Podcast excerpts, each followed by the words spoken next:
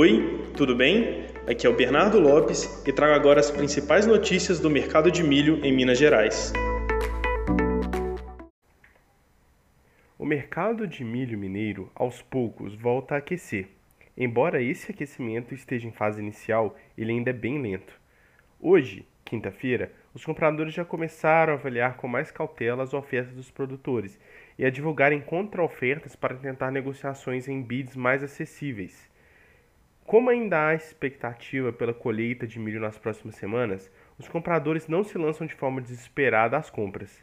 Apenas negociações pontuais para aqueles com a demanda mais urgente ou quando as ofertas estão em condições muito favoráveis e elas são colocadas na mesa, questão de preço ou de transporte.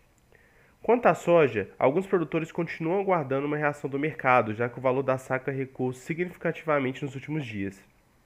Em outra frente, também há o cumprimento de contratos a termo, que segue priorizado por a parte de produtores que ainda estão colhendo. Acompanhe as principais notícias do mercado de grãos, bem como a cotação do mercado spot e na bolsa pelo nosso aplicativo. Basta buscar por TAC em sua loja de apps.